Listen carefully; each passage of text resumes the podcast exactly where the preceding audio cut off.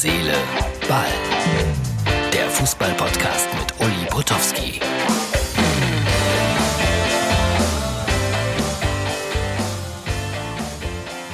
Es ist die Ausgabe Nummer 219 vom 24. März 2020.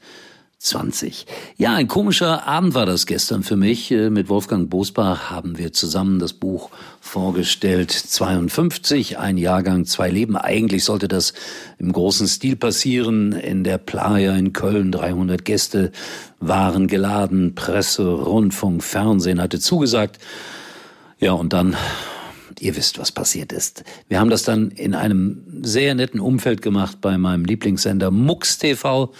Danke Martin Ernst, danke Levi, großartige Freunde. Wir haben da was zusammengezimmert, ohne dass wir groß Geld eingesetzt haben. Bei RTL machen sie im Moment abends eine Show, die ich schätze mal 80 bis 100.000 Euro kostet. Und wir haben das mit einfachsten Bordmitteln hinbekommen, Wolfgang Bosbach zu befragen, auch natürlich zur aktuellen Situation. Wir haben auch ein Wort darüber verloren, wie es in der Bundesliga weitergehen könnte. Aber das alles ist äh, Kaffeesatz, äh, Leserei. Aber wer ein nettes, gutes, unterhaltsames und nicht dummes Buch lesen möchte, äh, komisch, wenn man das über sein eigenes Buch sagt, dem empfehle ich 52, ein Jahrgang, zwei Leben nicht nur ein Buch für ältere Leute, ganz im Gegenteil, gerade vielleicht für Jüngere, weil wir in die Geschichte der Bundesrepublik abgetaucht sind. So, genug der Eigenwerbung, muss aber auch mal sein. Und ich wollte einen Fußballer loben, Steven Skripski von Fortuna Düsseldorf, früher mal Union Berlin, Schalke 04. Er hat sich immer dazu bekannt, dass er ein großer Schalke-Fan ist, jetzt bei Fortuna Düsseldorf. Und er hat gesagt, wir Fußballprofis sind sowas von unwichtig und wie recht er hat. Und er hat 80 Pizzen gespendet für eine medizinische Institution in Düsseldorf.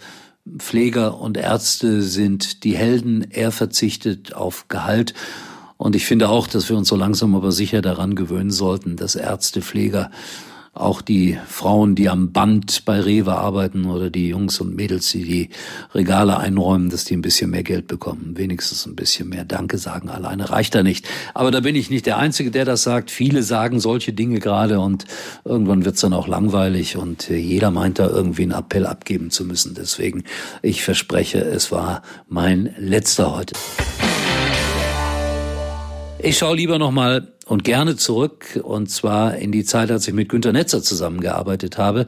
Einer der größten Fußballer, die wir je hatten. Selbst eingewechselt hat er sich bei einem Pokalendspiel gegen den ersten FC Köln und das entscheidende Tor, Tor für Borussia Mönchengladbach geschossen.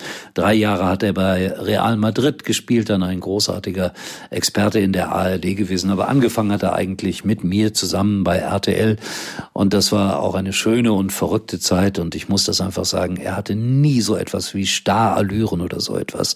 Und äh, er ist stets Mensch geblieben, so wie er im Fernsehen war. So war er auch weitestgehend äh, im wirklichen Leben.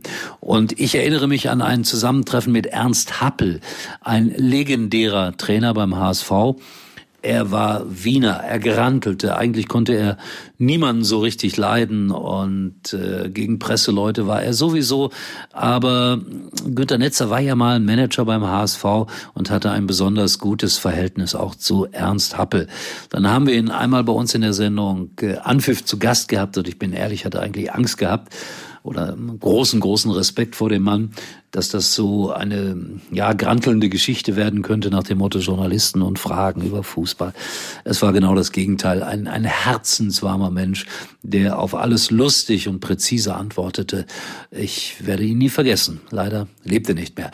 Und dann gab es einen Besuch, Günter Netzer und ich. Wir waren in Hamburg, weiß gar nicht mehr genau warum, aber wir waren in der Schlachterbörse und das ist ein Lokal am Hamburger Großmarkt oder da, wo die ja, Tiere geschlachtet werden.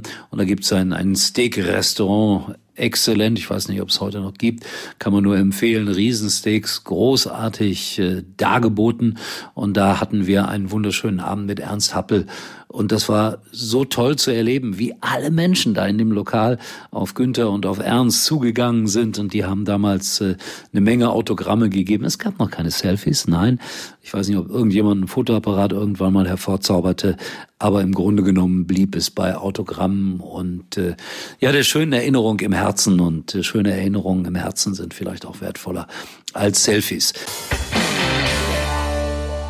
So, das war die kleine Günter Netzer und Ernst Happel Story. Herz, Seele, Ball meldet sich morgen wieder. Mal schauen, was mir da einfällt, worüber ich da berichte. Um ehrlich zu sein, nach dem heutigen Abend und der ja, nicht ganz so vorgesehenen Buchpräsentation mit Wolfgang Bosbach bin auch ich jetzt einfach müde. Wünsche euch äh, einen schönen Tag. Ich bin ja jetzt noch am Vorabend und wir hören uns wieder. Täglich, nach wie vor und unverändert. Ich will mal gucken, ob ich das hinbekomme, morgen mein langes Interview mit dem Kollegen Holger Fach zu machen. Quatsch, Holger Fach, Holger Pfand zu machen. Obwohl mit Holger Fach konnte ich auch mal sprechen. Und das hört ihr dann wahrscheinlich, muss nachdenken, am Mittwoch bei Herz, Seele, Ball, wenn ich mich nicht ganz verrechnet habe. Nee, so ist es. Bis dahin, tschüss, euer Uli. Uli war übrigens mal Nummer eins in der Hitparade. Eigentlich können Sie jetzt abschalten.